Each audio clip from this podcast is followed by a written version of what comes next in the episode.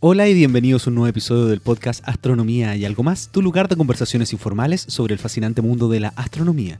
Mi nombre es Ricardo García y hoy te traigo el episodio número 62 donde converso con Álvaro José Cano directamente desde el planetario de Medellín, donde hablamos sobre los solsticios, los equinoccios, cómo saber que la Tierra gira en torno al Sol, el uso de un gnomon, medir el radio de la Tierra, volver a la astronomía ancestral y lo que dejó el encuentro el CAP 2016 en Colombia. Y como siempre también hablaremos de algo más. Y los primeros minutos me gusta compartir algunas cosas con ustedes y como los que me siguen en redes sociales ya saben que estoy en estos momentos en Madrid, España y ya envié un correo electrónico a la lista de correo astroblog.cl slash lista indicando que haré algunas reuniones con ustedes, con las personas que escuchan este podcast con los oyentes, tanto en Madrid como en Tenerife, Tenerife Norte y Tenerife Sur. Así que si tú estás por estos lados, por favor escríbeme a ricardo.astroblog.cl para poder participar en estas conversaciones informales donde nos vamos a juntar, a compartir, a conversar de astronomía. Nada del otro mundo es absolutamente gratis. Yo quiero conocerlos y quiero compartir con ustedes. La reunión ahora en Madrid se hará este día jueves, hoy es lunes 13 y la reunión va a ser el jueves 16 a las 8 de la tarde. El lugar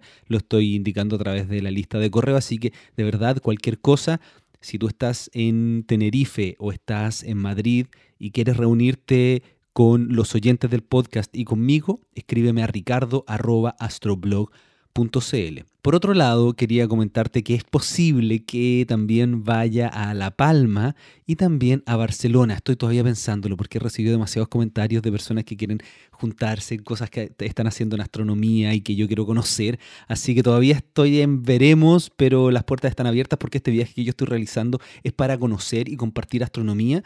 Y eso es lo que estoy haciendo ahora. Por lo tanto, si me plantean algo interesante, alguna idea, ven acá, estamos haciendo esto, es posible que yo me entusiasme. Y bueno, quería leer algunos de los comentarios del último episodio, el episodio 61 con Jorge Zuluaga. La verdad es que este episodio veo que les gustó muchísimo porque la forma que tiene Jorge de comunicar es simplemente eh, espectacular, así que yo también lo disfruté mucho, la grabación y la edición. Y algunos comentarios como Sebastián dice, hola Ricardo, excelente episodio, como decimos acá en Argentina, terrible. Yo que ando con este tema de la vida en otros planetas, este astrónomo me ha volado el cerebro. Eh, otro comentario que, eh, el Tuerto dice, la primera vez que escucho tu programa y me ha encantado. Gracias por tu excelente labor. Un saludo desde Sevilla, España. También Pablo Huento dice, hola Ricardo, excelente episodio. La verdad es que este hermano colombiano es un grosso, un berraco. Mil gracias por toda tu dedicación. Saludos desde Argentina. Tengo saludos de Argentina, saludos desde Panamá, saludos desde Chile, obviamente, gente de Colombia. Yo se lo agradezco enormemente. Esa es la gracia de este podcast, poder comunicarme con personas de este mundo tan grande de habla hispana generar este contenido que yo creo que faltaba y por eso lo estoy haciendo semana a semana. Recuerda que también estoy siempre conectado en redes sociales. Si quieres saber lo que estoy haciendo, estas reuniones y todas estas cosas, preguntas que estoy realizando, eh, por favor, arroba Quasar, C-U-A-S-A-R en Twitter, Astrovlog con V en Instagram y, y en Facebook me buscas por Ricardo García Soto. También quería comentarte que esta semana, bueno, la semana pasada ya, comencé un desafío muy interesante que es hacer un vlog de videoblog diario, un video sobre astronomía al día. Ya llevo una semana, es un desafío muy grande, pero como ya lo he dicho aquí, quiero poder generar, como alguien lo comentó en uno, en uno de los comentarios de YouTube, algo así como la ciencia destructurada o desestructurada, donde, donde de una manera bastante informal voy recorriendo lugares, eh, conociendo astrónomos y personas relacionadas con este fascinante mundo. Es un, formato que estoy desarrollando todavía, así que todos los comentarios para mí son absolutamente bienvenidos. Es un experimento, quiero poder llegar a un público aún mayor en el ámbito de la astronomía y esta es la forma y el formato que estoy desarrollando, así que por favor, si aún no has visto el canal de YouTube, los últimos videos tienen mucha astronomía. Tengo visita a Alma, observación masiva, el planetario de Medellín, planetario de Bogotá instrumentos astronómicos, hasta hice un sorteo, hubo un sorteo de algo que se llama la esfera armilar, así que te invito a que te pases por el canal de YouTube, lo dejaré en las notas de este episodio que tú sabes que encuentras en astroblog.cl slash episodio 62 porque las notas de Evox no son tan buenas y no tienen enlaces directos, así que por eso las dejo ahí.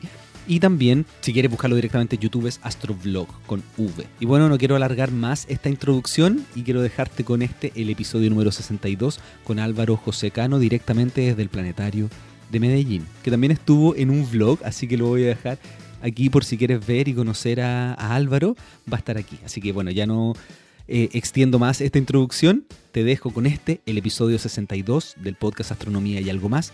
Espero que por favor lo disfrutes y muchas gracias por escuchar.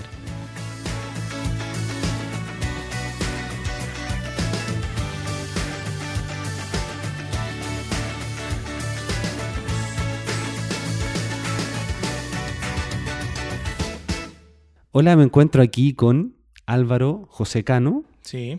Eh, en el planetario de Medellín. ¿Cómo estás? Muy bien, gracias. Aquí encantado de estar aquí contigo. Bueno, yo creo que la gente te conozca. Entonces, primero, cuenta qué es lo que haces, eh, cuál es tu labor aquí y empezamos ya a hablar de, astronomía, de profesores, de poder llevar estas cosas complejas hacia el aula. Bueno, bueno, mi trabajo aquí en el Planetario de Medellín es, digamos, diseñar desde la parte de la educación eh, material didáctico en astronomía. Eh, digamos que una de las labores en las cuales yo me he embarcado aquí dentro del Planetario de Medellín es, digamos, cómo llevar la astronomía al, aula de clase, ¿cierto? Cómo hacer que, cómo dar, eh, crear herramientas para que los maestros puedan llevar esa, en la materia de pues, la astronomía a través de sus materias normales, curriculares. Entonces uno puede hablar de, de, matemáticas desde la astronomía, desde el español, desde la astronomía, desde diferentes áreas, la geografía, todo ese tipo, desde el punto de vista de la astronomía. Entonces, digamos que es, es la parte que más trabajo aquí en el planetario, desde la parte de la educación. Ya, entonces hablemos un poquito de tu background, de qué es lo que hiciste, cómo llegaste a, algo tan interesante de poder, no sé, lo que estuvimos viendo ahora en el planetario, me puse a mostrar, a mostrar todas las cosas que, que, ustedes hacen aquí, que uno puede experimentar, que van a estar en el video, en el canal de YouTube. Eh, ¿Cuál es tu background para poder llegar a hacer este tipo de, de cosas? Pues yo tengo una experiencia como docente, pues yo sido docente de matemáticas y de física, pero digamos que la parte de la astronomía ha sido más como de, la autodidacta, porque desde muy pequeño me encantó, entonces yo devoraba cuanto libro encontraba, leía mucho, preguntaba, todo ese tipo de cosas. Entonces todo eso fue, digamos, como acrecentando. Ya después, cuando después pasó del colegio a la universidad, pues ya la parte digamos, como seria de la universidad, las matemáticas, la física y todo eso se fue incorporando pues a lo que ya conocía de astronomía, entonces fue aumentando más como ese, ese bagaje. Y ya con la parte de, las, de la enseñanza y de la licenciatura, como se conoce, entonces ya se creó como esa, se creó como esa necesidad de, de, bueno, me gusta mucho la astronomía, descubrí que, que me gustaba también como enseñar y que la gente como que me entendía, entonces cómo combinar las dos cosas. Entonces, aquí en el planeta de Medellín, pues se abre esa posibilidad y los mismos maestros de Medellín abren la posibilidad porque empiezan a hacer un grupo de maestros aquí en el Parque Explora, al, cual está escrito el Planetario de Medellín. Sí, yo creo que después lleguemos a, hablar de, los profesores y el Parque Explora y todo eso, pero quiero conocer un poquito más, por ejemplo, cómo es estudiar astronomía aquí en Colombia, porque tú me dijiste que tuviste que pasarte por matemática, eh, física, y, tú mismo decías que, que, algo como que hiciste en la práctica más que en la universidad. Sí, porque pues igual yo estaba en el colegio y para irse yo dije, bueno, si quería estudiar astronomía me tenía que ir del país. ¿Y no, y no querías irte del eh, país? Sí, no, yo incluso estuve averiguando para viajar a Chile, hablé con un maestro en Chile, pero digamos que las cosas no se dieron. Porque igual también está, está la familia, están muchas cosas pues como detrás de eso. Entonces no se dieron, no se dieron. Entonces digamos que ya me va, me pongo a estudiar como ingeniería civil, otro tipo de cosas. Entonces, pero siempre, siempre del lado de la astronomía, siempre pues como aprendiendo astronomía. Y solamente hace, hace unos pocos años em, nace el pregrado de astronomía, incluso aquí en la Universidad de Antioquia en Medellín. Más, más o menos más o menos cuatro o cinco años que empezó el ya apenas salieron los primeros graduados como tal entonces digamos que es una apuesta por un país que no es astronómico como tal, ¿cierto? Aquí no hay observar, grandes observatorios, aquí no hay como eso, pero sí hay mucha gente que le gusta la astronomía, que quiere aprender astronomía, gente que se especializa en astronomía y, lo ejerce por fuera. Entonces, de hace unos años para acá, pues se ha buscado que no, que, que empecemos a desarrollar la astronomía aquí en, En Colombia somos, tenemos un lugar privilegiado, estamos cerca de la línea de Ecuador. Aquí podríamos tener una lanzadera de cohetes. Pero bueno, Exactamente. eso ya No, son- y- sí. Y, además para la observación del cielo tienen eh, todo el hemisferio norte y todo el hemisferio sur para poder observar. Exactamente, Porque a- tenemos... Aquí estamos a 6 grados en latitud norte. Exacto. Y en Colombia hay muy excelentes lugares para hacer observación, pero digamos que no ha sido como de las políticas como tal del país desarrollarse en ese, en ese aspecto como tal. Entonces es falta, pero ya estamos empezando a crear comunidad, estamos empezando a crear ya profesionales. Esperemos ya con el tiempo, porque no depende, aquí en esos países depende mucho de las condiciones políticas, ¿cierto? O que venga de pronto que un país extranjero y se interese, digan, vengan una, la agencia europea y diga, queremos montar un observatorio, de pronto es así como más de afuera que de adentro, o sea, suceden este tipo de cosas. Claro, entonces hace, no sé, 10 años, cualquier persona que decía yo quiero ser astrónomo tenía que sí o sí irse del país. Sí, uno tenía la opción de México o Chile, Argentina en caso tal también. Claro, eso es para hacer pregrado, porque por ejemplo en Chile los posgrados, eh, los doctorados hace, no sé, 5 o 10 años que ya están bastante buenos, pero hace 20 años en Chile era solo pregrado. Exactamente. Esas eran las opciones que uno, pues, uno tenía en ese momento, era irse del país. Aquí en Colombia no. Ya, entonces, eh, estudiaste ingeniería y tú dijiste yo quiero hacer algo con astronomía. ¿Cómo llegaste al planetario? O, o- o Uh, Parque Explora, porque eso, sí. de- después quiero que me explique, sí, cuéntame cómo llegaste aquí y después hablemos de, de Parque Explora, porque Parque Explora, planetario, es una cosa bien interesante. que. Eh, exacto. Eh, pues yo estudié aquí en la, en- aquí en, yo no soy, yo incluso no soy de Medellín, yo soy de otra ciudad más lejana, entonces me vine para Medellín porque en, esa, en ese momento solamente existían dos planetarios en Colombia, o en Bogotá, la capital, o en Medellín. Ya pronto voy a ir a conocer el de Bogotá. Exactamente. Entonces, esa era, esa, digamos, esa era la otra opción. Irse para un lugar donde, digamos, al menos existiera un planetario, al menos existiera una comunidad astronómica, al menos. Entonces, entonces- me vine a vivir a Medellín. Eso es lo que estás diciendo, que los únicos dos lugares en Colombia donde hay comunidades astronómicas, Bogotá y Medellín. Pues en esa época, En esa pues época, más, hoy en ya. día ya se ha diversificado, pero digamos en la época en que yo salí del colegio, en los años, no- en los noventas, eso eran, digamos, como las opciones, digamos, en ese sentido, ya que no podía salir del país, bueno, entonces vámonos por una ciudad donde al menos haya un planetario o al menos una comunidad con la cual uno pueda interactuar y, bueno, ir creciendo en este cuento de la astronomía. Además, Medellín aquí es precioso, el clima es espectacular, la comida es increíble. Eso, entonces eso, mi, la opción, pues incluso porque también tenía fa- tengo familia acá, pues entonces me vine a vivir a Medellín, empecé a estudiar en la universidad, en la universidad comenzamos con un grupo de astronomía, también de, como le decimos aquí, gomosos, aficionados de la astronomía. Entonces, y ahí empezamos a hacer divulgación dentro de la misma universidad con los estudiantes y luego empezamos a salir a colegios. Ahí también me- ahí fue donde me nació la vena como por la docencia y por la enseñanza. ¿Hay, hay alguna un momento particular donde estando con maestros tú hayas dicho esto es lo que me gusta hacer? Sí, precisamente en esas salidas que teníamos, eh, pues muchos de ellos me manifestaron como les gustaba mucho como la, la metodología mía y la pedagogía. y Me decían, ve, vos servías muy bien como maestro. vos". Entonces me quedó como sonando, sonando, sonando. Y ahí fue donde cambié el chip, por así decirlo, de, de ingeniería y de construir co- puentes o edificios a más bien dedicarse como a construir mentes, por así decirlo, digo yo, y meterme bueno. más en algo más difícil que era como trabajar con, con chicos y con maestros también, porque igual pues también trabajo con los dos públicos. En los últimos años me he especializado como, como unos maestros, pero también nunca he dejado de lado pues como a los chicos, que incluso es como los el reto también hoy en día. Ya, entonces, dejé, dejé Ujú. hecha la pregunta de qué es lo que es Parque Explora. Ok, entonces digamos que para continuar con un poco la historia, eh, en Medellín nace el Parque Explora, ya 10 años atrás, que es un museo interactivo en el- en el- para la ciudad de Medellín. Entonces empieza a crearse un museo donde la gente va a tocar. La idea del Parque Explora es, es un museo donde la gente va a tocar, va a aprender con su visita. No es un museo de exhibiciones, solamente venir a mirar como generalmente pues uno tiene la idea de un museo. Entonces se vuelve, es, un museo interactivo y en esa época se adhiere, el Planetario de Medellín existe ya hace 30 años, pero digamos que era administrado por las diferentes administraciones públicas del momento.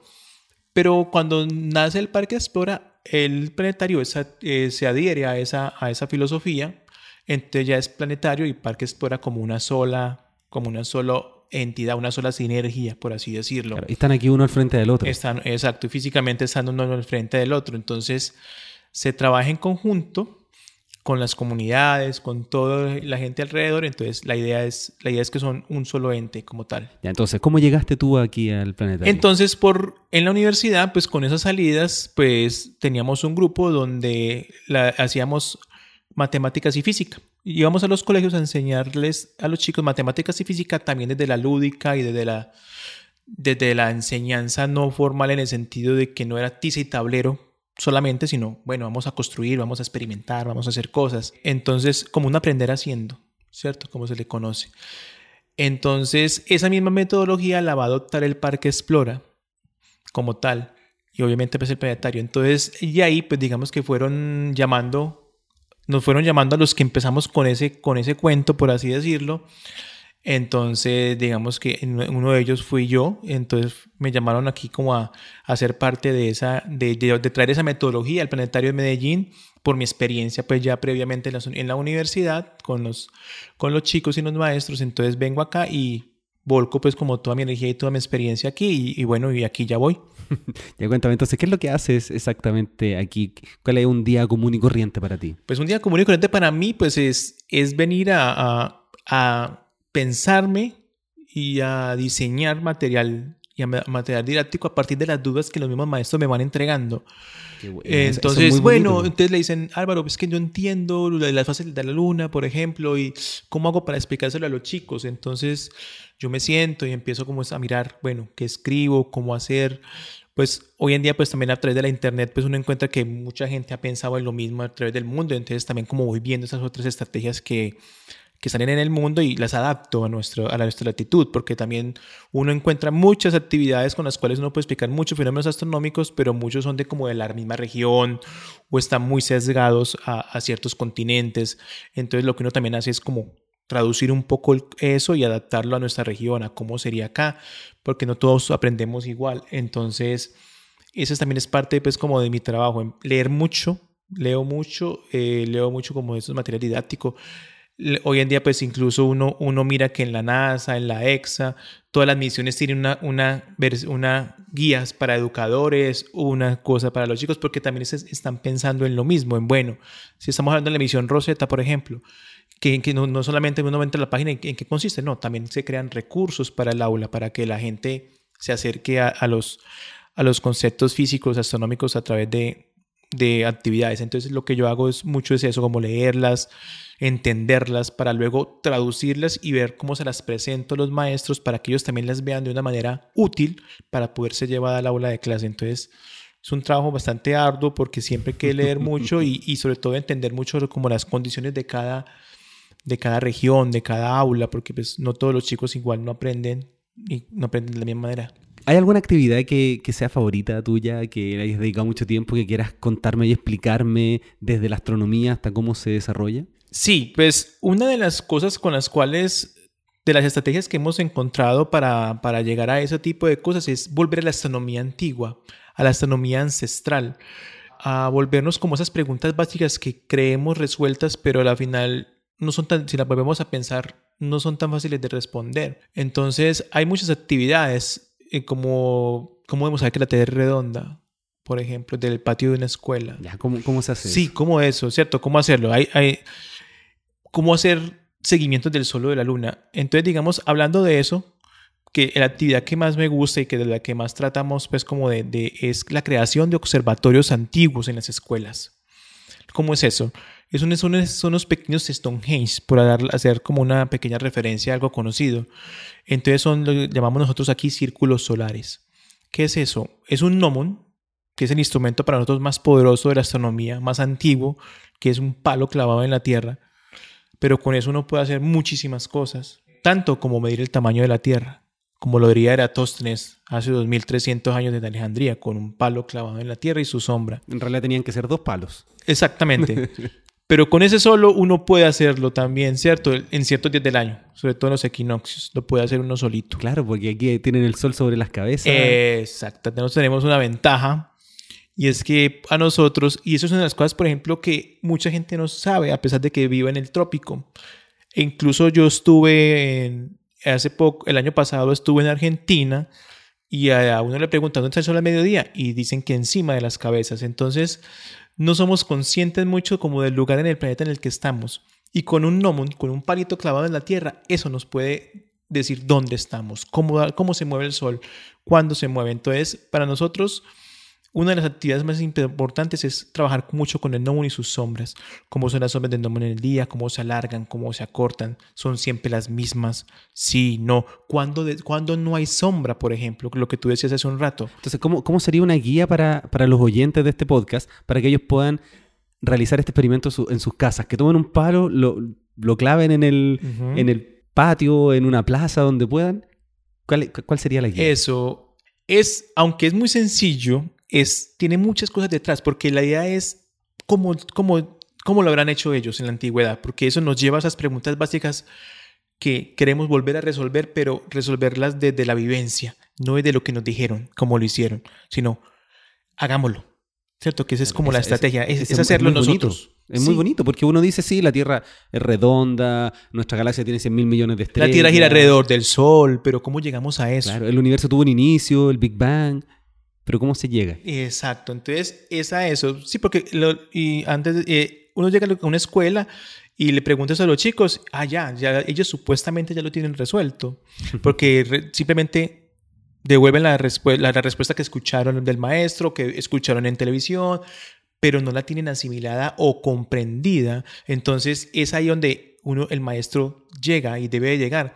En este mundo tan informalizado, tiene hay tanta información, pero hay comprensión de esa información. Eso es muy bonito porque esa es la base de la ciencia, el cuestionarse. O sea, si uno le dice, la Tierra es redonda, cuestiónatelo. Haz tú mismo la medición. Sí, ¿cómo, exacto. ¿Cómo lo puedo demostrar? ¿Cómo, ¿Cómo, se dieron cuenta que era redonda y no era un, cubo o era una pirámide o algo así? Entonces, a eso, esa es, digamos, como la parte que nos lleva a eso. Pero bueno, vamos a, hacer un, vamos a construir un observatorio antiguo. Entonces, ¿qué hacemos? Primero, un palo un palo lo más, lo más derechito, o sea, totalmente vertical, derechito, se clava en la tierra. Entonces, ahí hay dos problemas. Primero, garantizar que la tierra sea lo más plana posible donde uno lo tenga. Entonces, ¿qué elementos usar? Ahí, empezar a pensar. Bueno, ya, cabe, ya clave el gnomon. ¿Cómo garantizo que está vertical? ¿Qué instrumento utilizo para eso? Entonces, bueno, ah, ¿cómo se haría? Bueno, entonces ahí van surgiendo problemas. Entonces digamos que para la verticalidad pues hay un elemento de la construcción que es la plomada, ¿cierto? Con esa uno puede garantizar cualquier objeto vertical. La horizontalidad con un nivel hoy en día. Pero la pregunta es, ¿y en la antigüedad cómo lo hacían? Sí, ¿cómo lo hacían ¿Cierto? ¿Cómo? Y eso es porque ellos con eso construyeron pirámides y pirámides sobre superficies totalmente horizontales y, digamos y castillos y cosas totalmente verticales y no tenían esos, no tenían o tenían algo parecido, pero primitivo. Entonces, es ese tipo de cosas. Pero bueno, digamos que ya tenemos nuestro gnomon, lo clavamos, entonces ya tenemos la parte principal de nuestro observatorio. Y alrededor de ese gnomon vamos a dibujar un círculo, una circunferencia. Entonces ya tenemos nuestro círculo y en el centro de ese círculo tenemos el gnomon. ¿Qué vamos a hacer con eso?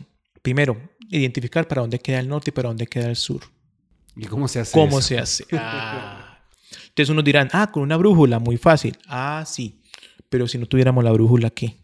Y recordemos que la brújula nos daría el norte magnético, más no el norte geográfico. Claro, ese, es un tema importante, ¿eh? porque la gente como que a veces no, no, se dan cuenta que hay una diferencia importante entre el norte, norte magnético y el geográfico real. Exactamente. De pronto aquí en el Ecuador queda muy cerquita, pero en latitudes tan altas, caso Santiago, todo, esa, lo que se llama la declinación magnética, o sea, o el error entre el norte geográfico y el norte magnético se agranda. Entre uno más se, acerca a los polos, ese error es mucho más grande. Entonces hay que hacer la diferencia. Entonces, ¿cómo se hace eso? Con el Sol. El Sol es el que rige este planeta y el Sol es el que nos dirige todo. Bueno, por algo, para las civilizaciones antiguas era tan importante. A los incas el Inti y le han puesto nombre. Ra, a los egipcios. Le han puesto nombre en todas partes. Exactamente. Entonces el sol es el rector de todo y es el que nos va a ayudar a, a, a decir dónde queda el norte. Entonces hay un, hay un primer ejercicio. ¿Cómo encuentro el norte con el sol y el gnomon? Entonces, ¿qué hay que hacer? Pues hay, hay diferentes maneras. Una, que digamos una de tantas, es ir registrando la sombra a medida que el día va pasando. ¿Y cuál será la sombra más corta, la del mediodía. O sea, cuando el sol está en el mediodía, esa va a ser la sombra más corta. O cuando, ya diríamos posteriormente, cuando el sol pasa por el meridiano del observador. O sea, cuando pasa por encima, entre comillas, de nosotros, no realmente encima. Pasa por la mitad del día, el mediodía. Entonces ese momento es la sombra más corta. Entonces, en esa sombra más corta va a, ser, va a suceder sobre la línea norte-sur. Esa nos va a marcar la línea norte-sur. En cualquier parte del mundo se puede hacer el ejercicio. El problema está, es a qué hora se da eso. Porque eso va a depender de la latitud, va a depender de la época del año en la que estemos. ¿Cierto? Y para nosotros que estamos en el trópico, también va a depender mucho de en qué época del año vamos a estar. ¿Por qué? Porque, por ejemplo, en el caso de, Chile o de Santiago, que están por fuera de la línea en los trópicos, sus sombras siempre apuntan hacia el sur. Exactamente. Siempre. Siempre. Cambio nosotros, que estamos en el trópico, nuestro sol, por así decirlo, a veces está al norte, a veces está al sur. Entonces nuestras sombras cambian. Y hay dos días en el año en que no tenemos sombra, al mediodía. o sea, hacemos ese ejercicio y desaparece. Hombre, ¿cómo nos damos cuenta de todo eso? Con un palito y una sombra. Y así se dieron cuenta los antiguos de cómo es eso. Incluso eso mismo nos demuestra que la Tierra es una, es una esfera. Porque donde fuera un plano, sucedería lo mismo en todas partes. Y no, no, es así. Si uno tiene la oportunidad de viajar y hace ese mismo ejercicio, dando cuenta que las cosas van cambiando. Entonces ahí ya tendríamos la línea norte-sur. Una de las maneras es encontrar la sombra más corta y sobre esa y ese momento es la línea norte-sur de, de nuestro observatorio. Ahora falta ahora hay un problema mucho más grande. ¿Dónde está el oriente y dónde está el occidente? ¿Cómo lo encontramos? Entonces, hay, hay varias maneras, como lo, como lo, hacían los antiguos. Uno es en esperar al día del equinoccio, porque sabemos que el día del equinoccio el sol sale exactamente por el punto cardinal oriente. Entonces, ¿yo, me, yo qué hago? pero, pero, pero, ¿cómo conocer ese día? Porque no tienen, no tienen, un calendario, no van a decir el 21 de marzo. exactamente. No pueden tomar el celular y mirar Ese día, exacto. Ese día ellos lo conocieron porque conocían dos, uno previamente, que eran los solsticios. Los solsticios eran fácilmente reconocibles. ¿Por qué? porque esta también, es, vamos a otra pregunta y es, cuando vemos salir el sol cada día, ¿sale por el mismo lugar? Esa, ah, no, es esa, es la primera pregunta con la cual uno empieza. Entonces uno, entonces, entonces uno hace esta pregunta en un público y, no sé, no sé, ah, bueno, hagámoslo, miremoslo. Y miremos, en una semana se, uno, se puede dar uno cuenta de eso. Miren esta mañana por dónde sale el sol y dentro de ocho días hagan lo mismo. ¿Salió por el mismo lugar? Sí, no. ¿Por dónde salió? Ay, entonces para adelantar un poquito la respuesta, no. El sol no siempre sale por el mismo lugar todos los días del horizonte, del oriente. Y no se oculta por el mismo lugar del occidente. Entonces los antiguos, y uno también lo puede hacer, se va dando cuenta que el sol como que caminar entre las montañas o entre el horizonte. Se va moviendo y llega a un lugar muy al norte se detiene porque uno lo ve, uno ve que se, como se está, uno se ve que está moviendo y eso es otra de las cosas con las cuales uno se encuentra cuando yo hablo con los muchachos y con la gente y es que les digo, el sol gira alrededor de la Tierra. Le dicen a uno, no, no es así, es la Tierra la que gira alrededor del sol. Y yo le digo, ¿y yo cómo me doy cuenta de eso? O, o, o usted cómo me lo dice, ah, no, la profe lo dijo. ah, en televisión lo dijeron ay, que Copérnico demostró yo no sé qué. Sí, muy bien, eso está bien. Pero desde la Tierra, lo que yo veo es que el Sol sale por el oriente, pasa por acá por encima mío y se oculta por el occidente. O sea, desde mi punto de vista, el Sol se mueve. Y como digo yo, un chico que no, un peque, un pequeño que no haya visto, no haya sido contaminado por la educación, por de cierta manera, ¿el qué va a decir? Sí, el Sol gira alrededor de la Tierra. Claro, de hecho, poder demostrar que el Sol gira en torno, que la Tierra gira en torno al Sol, tomó muchísimos años a un gran observador como Tycho Brahe, a Kepler y a Copérnico para poder demostrar hasta Galileo entre medio. Exactamente. Entonces, a ese tipo de cosas que, que no son, digamos, como muy evidentes, pero que los chicos y mucha gente lo acepta porque así lo dijeron. Cuando la, digamos que la observación no permite entonces yo, les digo, a unos desde la Tierra uno va observando que el Sol se va moviendo, va saliendo por un mismo lugar, se queda quieto en un punto y se devuelve. Luego se va como muy al, digamos que está muy al norte, llega a un punto y se devuelve, va al sur, y eso es, y eso es durante todo un año. Yo, yo he tratado de observar dónde sale el sol durante varios días, pero es difícil levantarse antes de que amanezca. Sí. O también se puede hacer al atardecer, hacerla con la, con la puesta, si les queda difícil. Sobre todo aquí que amanece bastante temprano, Por esta época. por esta época. Porque estamos en junio, ya cercanos al solsticio de verano, entonces aquí en el hemisferio norte los días se van haciendo más largos. Y eso es otra cosa que uno se va dando cuenta con ese movimiento del sol en el horizonte, que por, según, por ciertos lugares los días se vuelven más largos y en ciertas épocas ah, es lo, totalmente lo contrario. Entonces, todo, entonces hay toda una relación muy bonita alrededor de ese movimiento del sol y de ese registro a través del gnomon, de ese observatorio que, que, que construimos. Entonces, sí, se encuentran los solsticios y el punto medio de esos dos puntos solsticios, tanto al norte como al sur, va a ser el día del equinoccio. Así era que se encontraba, así fue como los antiguos lo encontraban y a partir de ahí hacían sus construcciones. Claro, entonces iban mirando el sol que se iba moviendo hacia el norte y el punto que estaba más al norte era el día del solsticio. Sí, porque se quedaba quieto, Se no seguía quieto. y se devolvía. Entonces, por eso solsticio significa sol quieto. Ah, qué bueno. Solsticio es sol quieto. Y equinoccio es igual noche, porque en el día del equinoccio las, las horas de luz son iguales a las horas de noche.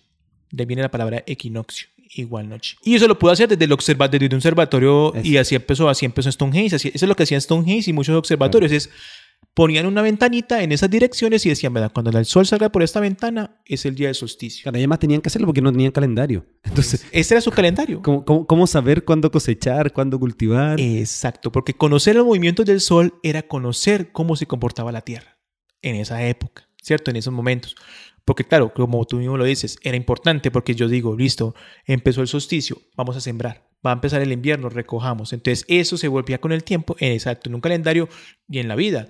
Como les digo ya a muchos muchachos, hoy en día nosotros no pensamos en eso porque hoy teníamos, tenemos todos en los supermercados.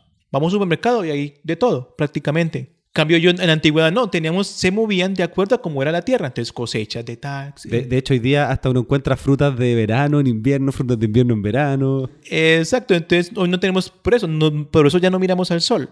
Ya no tenemos, ya no, ya no tenemos porque ya podemos hacer de todo en cualquier época del año. Entonces, cambio antiguamente no. Entonces, digamos, por cierta época se comía lo mismo y por otra época se comía lo otro de lo mismo porque era la temporada de cada uno de esos elementos. Oye, y ya que apro- aprovechamos de, de- de hablar sobre los movimientos del sol y todo esto, cuéntame cómo observaban el cielo las culturas que, que son propias de este, de este lugar. Bueno, con culturas de aquí, pues tenemos uno que son los Kogi de la Sierra Nevada de Santa Marta, en la cual sus construcciones, muy similares a lo que pasa en el resto del mundo, hay, una, hay un gran templo, el templo del Mama, que es como se llama el sumo sacerdote, en la cual tienen seis ventanas, tres dirigidas al oriente y otras tres dirigidas al occidente. ¿Y qué hacen esas tres ventanas en un lado y en el otro? Señalar los solsticios y los equinoccios. Entonces, como decía hace un momento, cuando veía el mama que el sol se, se movía o a través de, de cierta ventana de un solsticio o del equinoccio, hay, hay que sembrar, hay que cosechar. Se acercan las lluvias, por ejemplo. Aquí hay un fenómeno muy, muy importante y es que después del equinoccio de marzo, el siguiente mes es de lluvias completas. Llueve siempre. Después de marzo, abril. Por eso aquí hay un dicho que se dice abril, lluvias mil, porque llueve bastante en- el mes de abril. En Santiago dicen lo mismo. Exacto. Pero ¿por qué sucede eso? Por algo muy simple, porque en- en la época del equinoccio el sol está muy alto, entonces se aumenta la evaporación. Entonces, detrás del sol vienen las nubes. Entonces, el siguiente mes, por lo general, llueve después del equinoccio porque el sol está muy alto. Entonces, en esos mismos templos de los Kogi, hay algo muy particular que solamente sucede pues por esos países tropicales. En la cima del templo tienen una abertura para señalar el día en que el sol está sobre el cenit. Entonces, entonces ese, eh, durante ese día se genera un gran gnomon de luz que se va por toda, por todo, por toda la mitad del templo y llega todo el centro del templo y bueno, y eso es motivo de ceremonias y de todo. Y entonces es algo que aquí en los, entonces, en los pueblos tropicales se celebra eso. Por ejemplo, en Stonehenge no, porque en Stonehenge está muy alto, son 55 grados de latitud norte, allá Sí, nunca no. el sol va a estar No. en el cenit. Pero digamos, en los pueblos de los trópicos, como Claro, los de acá, cuando sí tú se dices celebra esos día. pueblo de los trópicos, es todo lo que está entre el trópico de Cáncer y el, trópico, de Capricornio. O sea, los que son 23 grados y medio al norte y 23 grados y medio al sur. Los límites aquí en América que nosotros usamos es La Habana, Cuba, que está a 23 y medio al norte, y Sao Paulo, que está a 23 y medio al sur. Esos son, digamos, como nuestros límites geográficos cuando hablamos de, de los trópicos como tal. Claro, porque dentro de esos trópicos el sol dos al veces... menos un día del año va a estar. Al menos un día. Al menos, sí, porque por ejemplo en el caso de Sao Paulo es solamente un día y en el caso de La Habana solamente un día. Pero los intermedios, como nosotros, son dos. Son dos. Porque van a pasar uno de ida y otro de vuelta. Entonces aquí tenemos dos días, nos llamamos el mediodía sin sombra. Entonces es muy bonito cuando uno ve con el gnomon y con los chicos y con los maestros, ve que la sombra desaparece. O en el caso de uno, la sombra nuestra se hace debajo de nuestros pies. No se alarga ni para un lado ni para otro, sino que ¡pum! se mete debajo de nuestros pies. Entonces es un fenómeno muy bonito que aquí pues lo celebramos registrándolo cada año y, y le mostramos a la gente eso, porque como le contaba hace un rato, la gente en general piensa que al mediodía el sol está encima de nosotros, siempre. Entonces es una manera muy bonita de mostrarles a ellos que no, que no siempre, sino que solamente son dos días en el año en que el sol realmente está encima de nuestras cabezas. ¿Y cómo es el trabajo con los profesores? ¿Tú vas hacia las aulas, vienen hasta acá? ¿Cómo, cómo funciona eso? Bueno, el trabajo con los maestros es en las dos vías. Eh, aquí en el planeta, aquí en el Parque Explora tenemos un grupo de maestros interesados en astronomía, entonces ellos vienen. Nosotros nos reunimos los sábados cada 15 días. Llevamos seis años, es un grupo. El grupo se llama Astromae, Maestros Amigos de Explora. Entonces es un grupo de maestros inquietos por la astronomía. En su momento, cuando empezó el, cuando empezó el grupo, ¿cómo nació? Fue así. Fueron unos maestros que querían al del planetario, pero nosotros queremos saber astronomía, queremos para poder aprender y llevar a la escuela. Entonces son unos maestros muy que están buscando cada vez más. Entonces el grupo empezó con ocho maestros, hoy en día somos 55. Entonces es muy interesante. Entonces, es simplemente por la misma necesidad y por la pasión como de aprender. Entonces, ellos vienen, la mayoría siempre, y a veces, pues yo voy invitado, ellos me invitan, ve, qué rico que vayas y hables con los muchachos o hables con los compañeros de su colegio para que se involucren más con el, con el cuento de la astronomía y vean que no es algo pues como de élite ni nada aquí, sino que todos podemos aprender astronomía. Y además tiene una maleta. Cuéntame sobre esa maleta que está muy interesante. Sí, eh, entonces nosotros, exacto, como digamos que la inquietud es eso, crear material y material y bueno, y bueno, ¿cómo hacemos para llevar diferentes, diferentes temas de astronomía a la escuela de una manera didáctica y lúdica? Entonces, después de tres años de formado el grupo, diseñamos una maleta, una maleta didáctica en astronomía, donde recogimos, digamos, los experimentos más que digamos que dieron más, mejor resultado en la escuela. Porque con eso, con las, con, cuando uno diseña material, uno en el escritorio puede uno parecerle muy bonita y muy, y muy ay, que no, me, me diseñé la, la, superactividad y con esto me van a entender y, y muy bueno, y listo. Pero cuando ya la pone en práctica ante un salón con 40 muchachos, ahí es donde uno se da cuenta si lo que uno realmente está diseñando, creando o funciona. Entonces, digamos que en esa maleta se recogieron los que funcionaron, por así decirlo, porque no, en realidad es cierto, no todo funciona, pues tampoco, pues.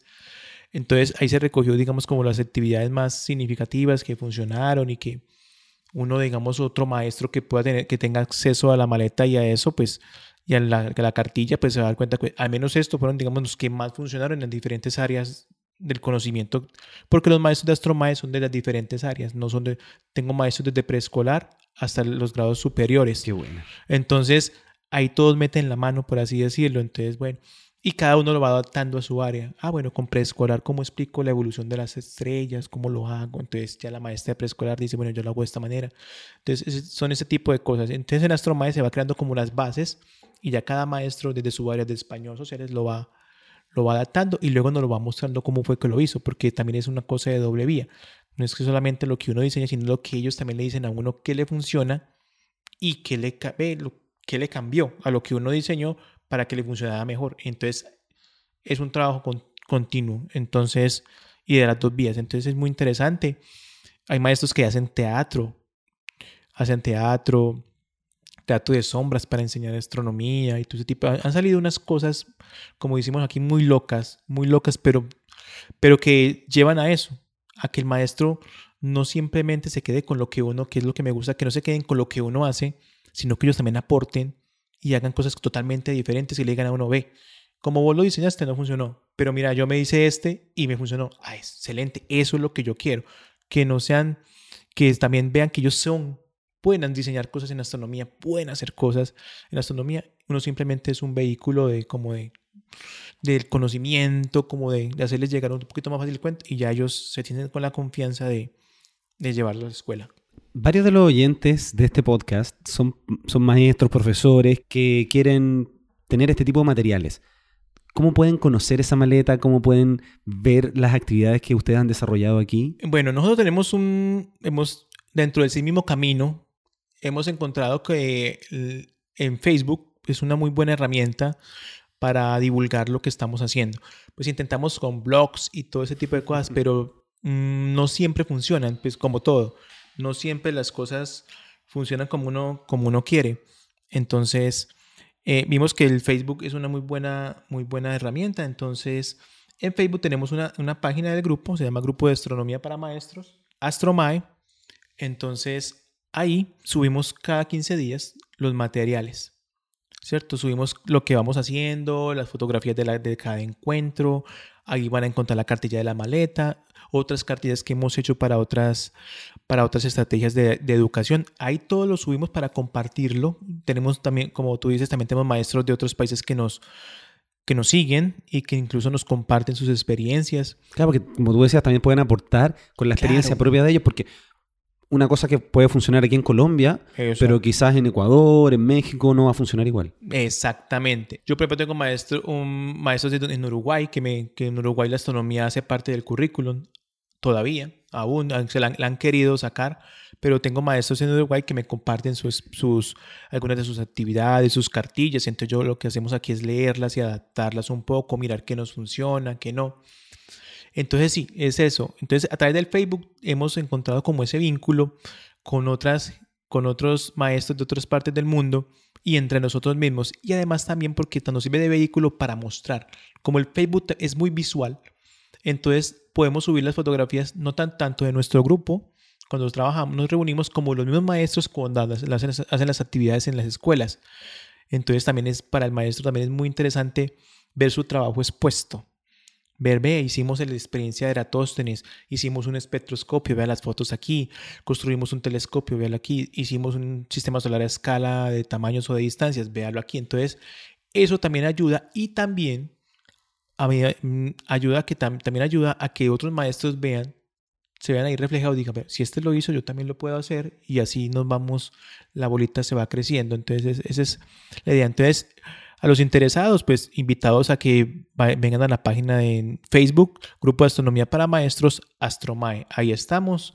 y cualquier cosa, con mucho gusto. Yo la voy a dejar aquí en las notas de este episodio eh, para que puedan acceder a, la página de Facebook y puedan seguirlo y ver todo lo que están haciendo porque es bien interesante. Yo estuve ahí mirando la maleta cuando la mostraste ahora en el, en el, en el encuentro, en el CAP. Ahora cuéntame un poquito sobre cómo es aquí el planetario. ¿Qué es lo que, si alguien viene hacia el planetario, qué es lo que encuentra, qué cosas has desarrollado tú?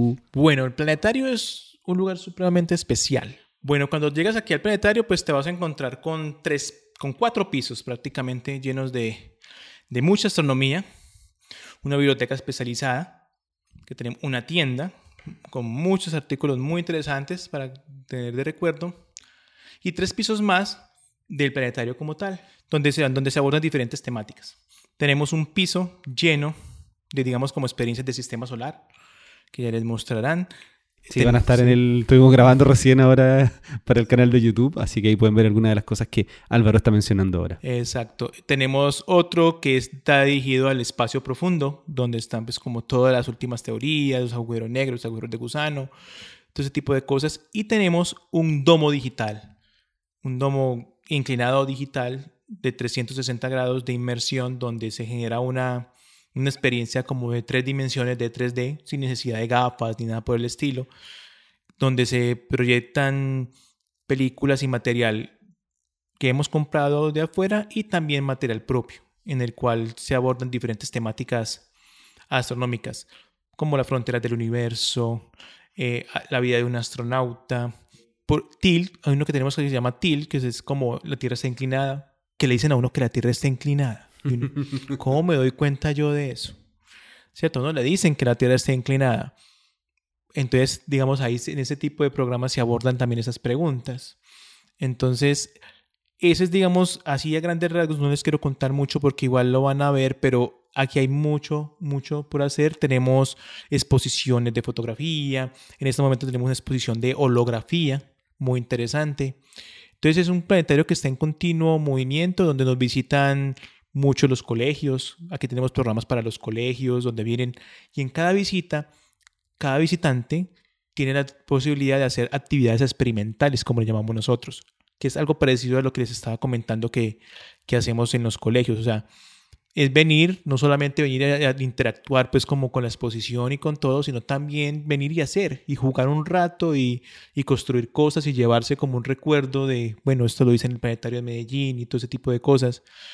Tenemos, digamos, un, un grupo de gente especializada en los temas astronómicos, principal, ahora que hablábamos hace un rato de, de la oportunidad de estudiar astronomía, esa es una alternativa de trabajo para estudiantes de astronomía de la universidad.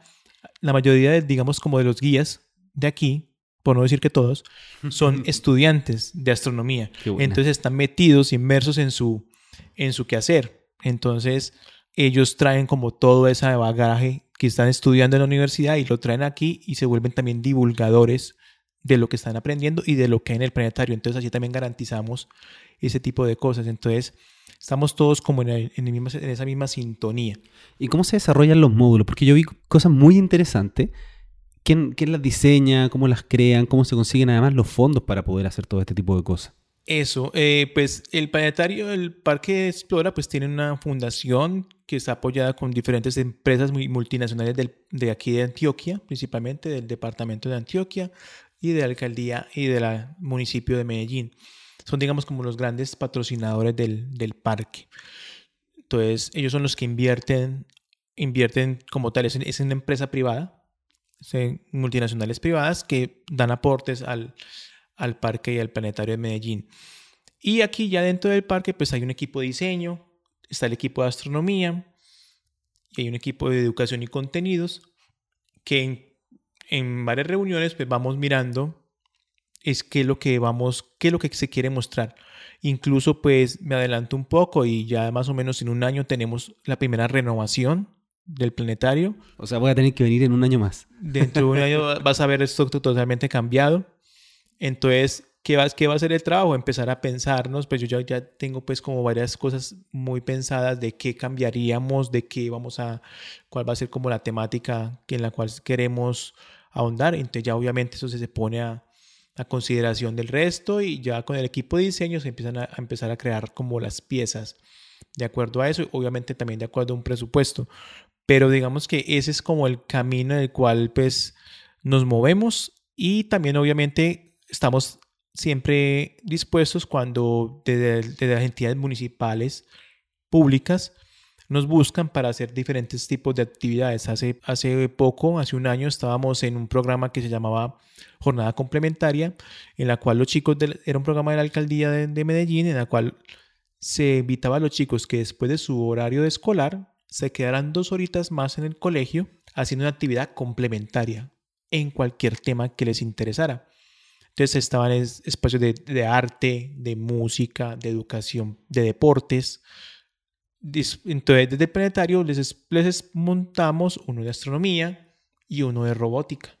Entonces, ya los chicos se inscribían en cualquiera. Entonces, esa, digamos, fue una actividad en la cual nosotros estuvimos a partir de la entidad pública y a través de fondos públicos. Entonces, digamos que nosotros estamos aquí como para ese tipo de, de, de cosas. Y también hemos viajado a otras partes de Colombia donde nos invitan y digamos que nos contratan para llevar ese tipo de experiencias a otras escuelas, a ferias de la ciencia, por ejemplo, que se usa mucho. Incluso hasta centros comerciales nos invitan a que tenemos, porque tenemos el planetario, el planetario tiene un domo inflable, un domo portátil. Entonces ese lo, ese se viaja. Por ejemplo, cuando ay, que, queremos tener, ver las estrellas, y entonces llevamos el domo inflable a un, de pronto un centro comercial, por ejemplo, un mall, lo ponemos en toda la mitad y eso, mejor dicho, es la locura. Oye, cuéntame un poquito. Yo he, tratado de aprender un poco la historia de acá de Medellín y todo, y por lo que me han dicho, los, los colegios eran unos lugares bien complicados hace mucho tiempo por todo el tema de la droga, la violencia, y hoy día como que tratan de que los profesores estén haciendo cosas o actividades extracurriculares, eh, hablan mucho de la paz, la no violencia, cuéntame un poquito de eso, que, es bastante local, pero que la astronomía ayuda a llegar también de una forma muy distinta al aula. Claro, eh, eh, pues obviamente pues, pues muchos habrán escuchado algo, la historia de los 80s, finales de los 80s y 90s, la historia en Colombia, pues en todo Colombia, no solamente en Medellín, fue bastante trágica, fue bastante violenta principalmente, debido pues a, las actividades ilegales del narcotráfico todo esto, lo que pasa, lo que pasa por ejemplo hoy en día en México, que están viviendo algo muy parecido en donde todos esos carteles y todo ese tipo de cosas se enfrentan entre ellos sin mediar la gente que haya, que haya en el medio, que, estén, que estemos en la mitad. Y las escuelas pues eran un punto de, de referencia porque pues los chicos salían de a veces de la escuela, del colegio y no tenían nada más que hacer. Entonces iban para la esquina a fumar droga, no tenían digamos otro tipo de actividades lúdicas que hacer, pues la gente se, se, cerraba temprano por la violencia, no era, no era fácil estar por, de noche en la ciudad, la vida nocturna era muy poca. Entonces todo eso mm, pues tuvo mella en la, en la, vida social de la ciudad como tal. Ya después del paso de esto, pues porque ya se ha ido saliendo un poco, pero sigue latente por ahí, ya no tanto como antes, entonces se ha ido creando estrategias. Por ejemplo, esa que te contaba hace un rato de la, de la jornada complementaria es parte de eso. Que los chicos a veces no tienen mucho que hacer en, la casa. Y también por la misma, y me imagino que pasará mucho en, muchas partes del mundo. Hoy en día los padres, ambos padres trabajan. Entonces muchas veces los chicos llegan a, llegan a la casa y está solo la casa. No tienen nada más que hacer. Entonces ahí vuela la imaginación de los jóvenes. Se pueden meter pues, en, cosas que no deberían de ser. Por la misma objetivo pues como hoy en día de la, de la sociedad. al menos antes uno de los padres podría estar en la casa o algún familiar. Entonces, digamos, nacen estrategias como esa en la cual a través de la astronomía, por ejemplo, en este caso, los invitamos a que se queden un rato más en el colegio y aprendan algo, algo, algo bien bonito, algo que los, digamos, que los llame la atención, hacerles llamar la atención como ese tipo de cosas, que prefieran quedarse en el colegio un tiempo más, a de pronto irse para la casa a ver televisión o a irse para un parque a no hacer nada o a, ver pasar el tiempo, por ejemplo, que era muchas de las cosas que pasaban y en ese no tenía nada que hacer, pues muchas veces ahí caía muy fácilmente en la, ilegalidad. Entonces a veces es como buscar el qué hacer, lo que en, la cual la astronomía ha sido, digamos, como una muy buena referencia para muchos.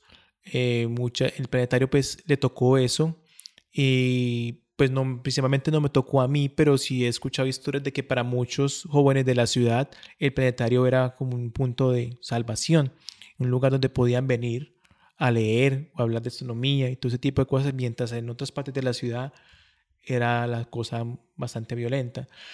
Entonces es como el conocimiento y cómo ciertos lugares de la ciudad se vuelven un poco como de salvavidas y de, oasis ante situaciones adversas.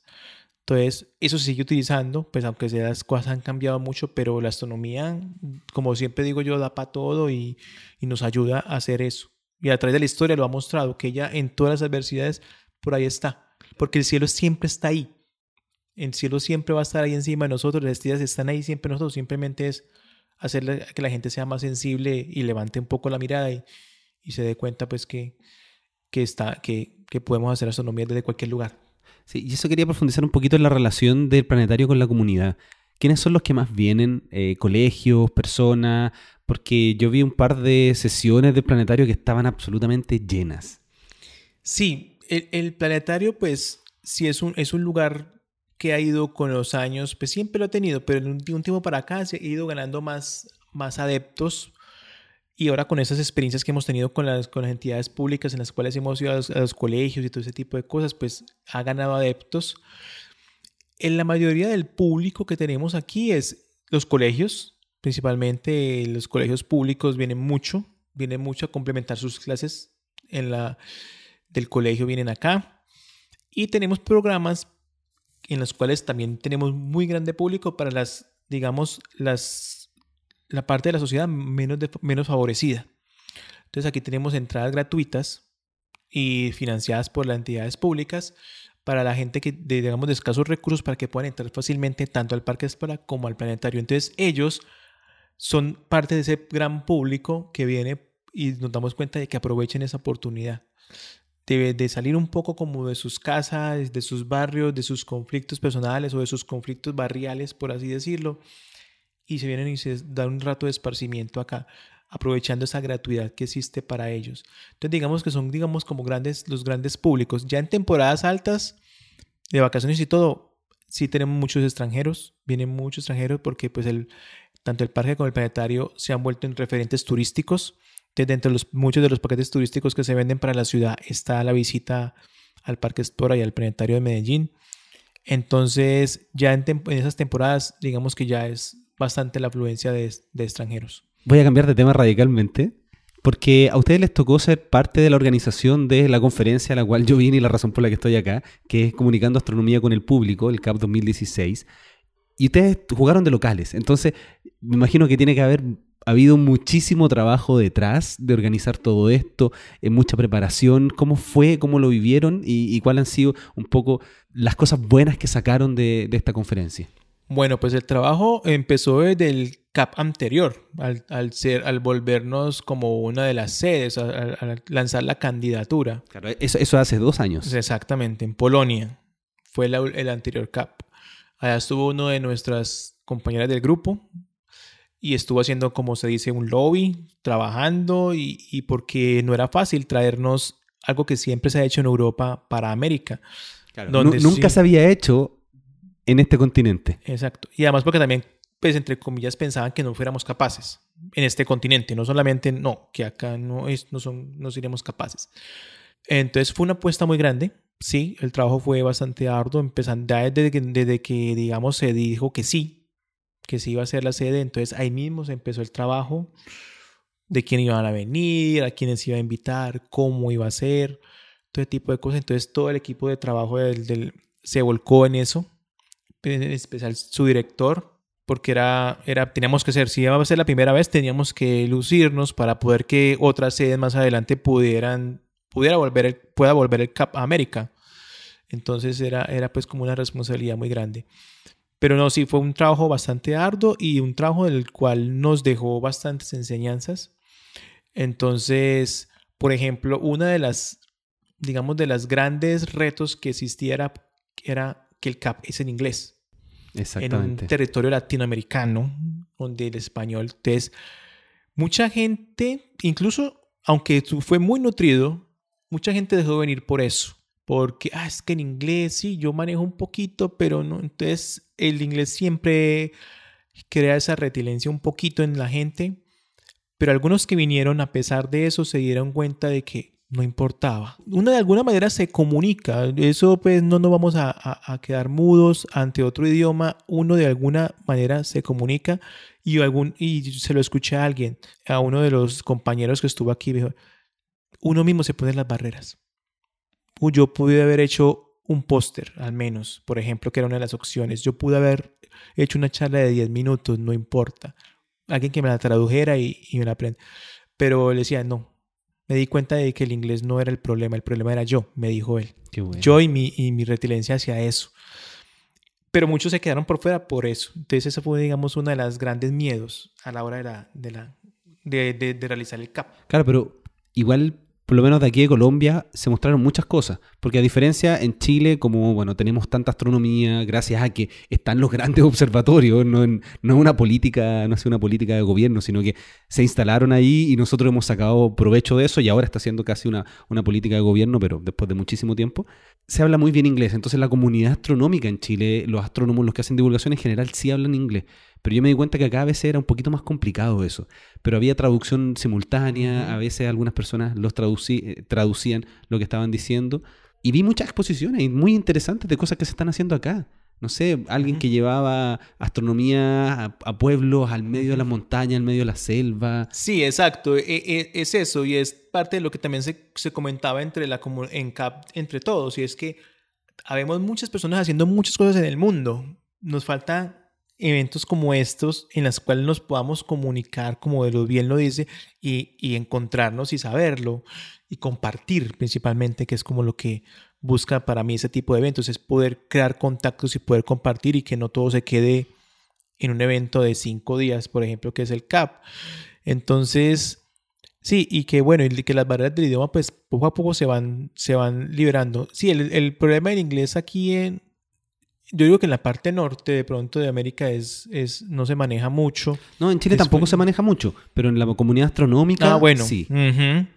Sí, claro, en, ya en las, en las comunidades sí, porque de cierta manera toca, porque es el idioma pues de comunicando entre todos, pero sí, ya la, en las escuelas y todo, pues siempre está un poco olvidado no se le hace tanta fuerza como tal. Incluso una maestra del grupo de Astromae que fue voluntaria en el me dijo, yo he hecho todos los cursos de inglés que, sé, que, que te imagines. ¿Sabes que me acuerdo de algo? Nada. Pero cuando estuvo en el CAP, se dio cuenta de que no es tanto ese es el curso, sino estar metido, inmerso en el idioma, ¿cierto? Es, es como cuando el bebé aprende a hablar, el bebé aprende a hablar lo que sea, pero porque está inmerso en el idioma en el que esté el bebé, ¿cierto? Entonces ella decía, no, yo hice un montón de cursos de inglés, pero no me quedó nada, pero apenas, pero cuando estuve en el CAB y estaba con toda esa gente, empezó como a despertársele el idioma. Sí, es, es falta un poquito más como de, de seguir trabajando en, en esto del idioma y sobre todo quitarnos un poquito como eso de que sea una, una barrera. ¿Y lograron hacer algún contacto o algo interesante para aprovechar estas estas personas que vinieron para algo que vayan a hacer acá? Sí, pues yo puedo hablar como de mi, de mi parte. Pues yo sé que el, el director hicieron otros contactos para, para hacer otros tipos de eventos más adelante. Todavía pues no, no, no me ha contado como tal, pero yo puedo decir que pues estuve mostrando pues la, la parte didáctica, estuve hablando del grupo, estuve mostrando la maleta y por ejemplo con la gente de Unagüe, con la gente de Unagüe que ellos tienen la caja. Eso mismo estaba pensando, sí. Eh, vamos a más adelante a mirar cómo funcionar, cómo seguir conversando con ese tipo de, de, herramientas didácticas, porque por ejemplo la maleta fue diseñada en Europa, se ha traído a América, pero uno de los problemas que tiene, por ejemplo, y que lo, lo, hablamos también directamente con ellos, a diferencia de la nuestra, y es que la de ellos es una caja y no es fácilmente de transportar. La de nosotros es una maleta como tal y Exacto. es más fácil. Entonces, buscar como esa, esa, ese, esa colaboración mutua. Entonces, digamos que dentro del, del CAP, personalmente, hice contactos como esos con la Sociedad del Pacífico, por ejemplo, para hacer traducciones de talleres, porque la Sociedad del Pacífico es una de las fuentes, para mí, yo utilizo mucho para actividades en la escuela. En Estados Unidos se trabaja mucho desde hace muchos años en actividades didácticas de astronomía en la escuela. Ellos tienen pues un background muy grande, tienen un banco de actividades muy bueno, del cual yo saco algunas cosas que puedan funcionar acá, porque como hablamos hace un rato, no todo funciona, pero con por ejemplo, se hizo contactos para traducir muchas de esas actividades al español. Que ellos, aunque tienen muchas ya traducidas al español, pues seguir colaborando como, con eso, porque a ellos también les interesa que no todo se haga en Estados Unidos y que también salga, que pueda salir. Entonces, es parte como del contacto con Chile, por ejemplo, pues también sí es un contacto muy grande. Sí, yo ahí te vi con, con todas las personas en los observatorios, sí. mostrando la maleta. Es posible que la, la, la idea es viajar a Chile y hacer un taller con maestros de los que se hacen acá, taller con maestros con, en diferentes regiones de, de, Chile y hacer, digamos, como una, un pequeña, una pequeña evaluación de, de qué quiere el maestro en Chile, qué busca, qué le gustaría aprender y ellos están interesados en hacer su propia maleta a partir de, digamos, como de ese, de ese trabajo. Bueno, tienes que avisarme cuando vayas. Sí, es posible que sea este mismo año. Vamos a ver. Esperemos que la emoción del CAC continúe y, y, y así sea. Entonces, con Perú, por ejemplo, también hay una actividad con este software Mitaka que se mostró aquí en el CAP en seguir colaborando con la traducción del, del Sí, con la traducción. es un software japonés. De hecho, Sí, Mitaka es un el nombre de la ciudad. Exacto. Es un software japonés de astronomía, pero es muy, muy bueno. Es como lo mejor de todo lo que tenemos, como un Stellarium, como un Celestia, pero potenciado y el que Corre es gratuito. solo, corre solo en Windows, eso sí. Yo no lo puedo ocupar todavía. Tengo que instalarlo una máquina virtual. Exacto. Pero es bastante poderoso. eh, Entonces vamos a empezar a colaborar con la traducción del manual de usuario. Entonces sí, ahí vamos, ahí vamos, se han hecho pues unos contactos y entonces pues yo creo que para eso son ese tipo de encuentros, conocernos, conocer digamos también como tu estrategia de los podcasts, del blog, súper interesante que eso es una cosa que yo también he querido hacer personalmente, entonces es, es eso, ver que hay gente que sabe y que le puede enseñar a uno y, y, y como colaborándonos entre todos. Bueno, Álvaro, te agradezco mucho este tiempo. No sé si hay algo más que quieras mencionar, que los visiten, algo que quieras compartir con, con, la gente que me escucha. Que sigamos con este cuento de la astronomía, me parece que es importante y que a través de ella nos podamos conocer en Latinoamérica, entre todos. Me parece que aquí me he dado cuenta que hay mucha gente haciendo muchas cosas en cada uno de los países pero estamos muy callados. Creo que ese tipo de, de, espacios como, como el tuyo, como el podcast y, y la internet y las redes sociales, que sirva para eso, para unirnos un poquito más en la parte andina a través de, de esa cordillera de los Andes que nos atraviesa, que nos sigamos uniendo y nos sigamos conociendo y, obviamente compartir, porque también a veces esa desunión es que somos muy latinoamericanos a veces y a veces somos egoístas entre nosotros mismos y no, no somos, no somos muy dados a compartir. Pero tenemos, que romper esa barrera. Tenemos el mismo idioma. Y por eso, y, no está esa barrera. En Europa uno se mueve de un país a otro y ya no se puede comunicar y son más unidos que nosotros. Todos hablamos lo mismo. Incluso nos, entendemos con los brasileños sin ningún problema. Y con España. Entonces tenemos que aprovechar esta, este, este idioma que une tantos países para poder a través de la astronomía poder estar conectados. Sí, yo creo que ese, es, ese sería como lo que mi experiencia y es eso.